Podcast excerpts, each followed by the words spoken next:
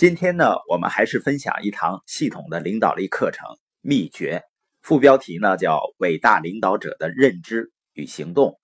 这堂课的内容呢，来自于肯布兰加和马克米勒写的一本书。在书中呢，一位年轻人向公司总裁提出一个问题：伟大领导者的秘诀是什么？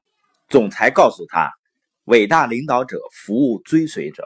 实际上，我们要想把一件事情做得长久、做得大，就一定需要很多人追随。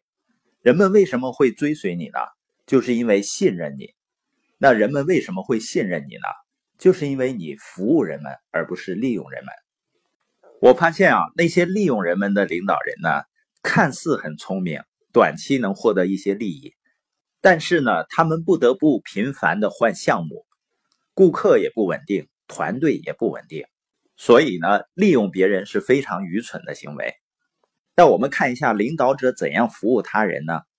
我们前面都提到过，领导人是关于指引方向的，领导人呢就是向导，告诉你呢向哪个方向走，怎么过去。所以服务他人的第一点呢叫看到将来，因为如果你要有效的服务别人，就要能够看到。人们的未来是什么样的？因为一个鼓舞人心的愿景能够激发人们内心的热情。一个清晰的愿景能够告诉与你共事的人三件事：第一呢，你是谁；第二，你向哪里走；第三呢，什么驱动你的行为？什么驱动你的行为是关于什么的呢？关于价值观的。每个人每天会做不同的事情。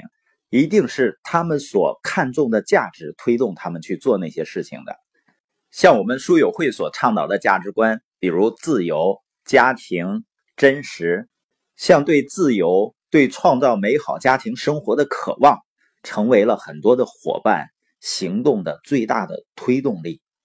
当然呢，一个人既要看到愿景，也就是异想天开，同时又要脚踏实地，也就是我们经常说的。既要抬头看路，又要低头拉车。抬头的意思呢，就是看到愿景，看到明天的大画面，看到机会；而低头的意思呢，就是要行动，要看到眼前的职责。那这两者有什么区别呢？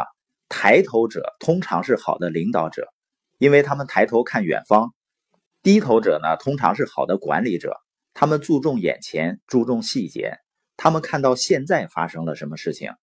这里呢不是对比谁好谁坏，我们要说的是呢，好的领导者擅长抬头，好的管理者呢擅长低头，但是伟大的领导者既擅长抬头，也擅长低头。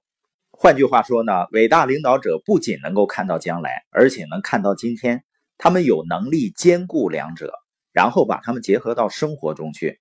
所以我们要更好的为团队服务，我们需要抬头。也需要低头，我们必须两者兼顾，因为我们的目标需要我们的行为推动来实现的。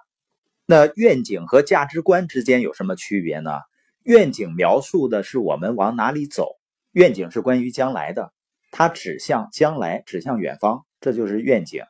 价值观呢，是关于我们是谁的问题，什么对你来说是重要的，什么对你来说是更重要的，什么。是最重要的。愿景描述的我们要去的方向，价值观描述的是当我们在向这个方向走的时候，我们是个什么样子。愿景呢是关于到达的地点和时间的，而价值观呢是 DNA，是基因。它俩呢不是对立和分开的，因为在服务他人和看到将来的这个愿景里，一定是需要有价值观来驱动的。因为价值观呢，它是驱动我们行为的信念，是组织文化的基因。我们看一下我们今天播音的重点：领导者服务他人的最重要的第一点就是能够看到将来，就是看到愿景，同时呢有明确的价值观来推动。我们书友会要用十五年的时间，影响一亿中国人读书，一千个家庭实现财务自由。积极的影响这个世界，一起来吧。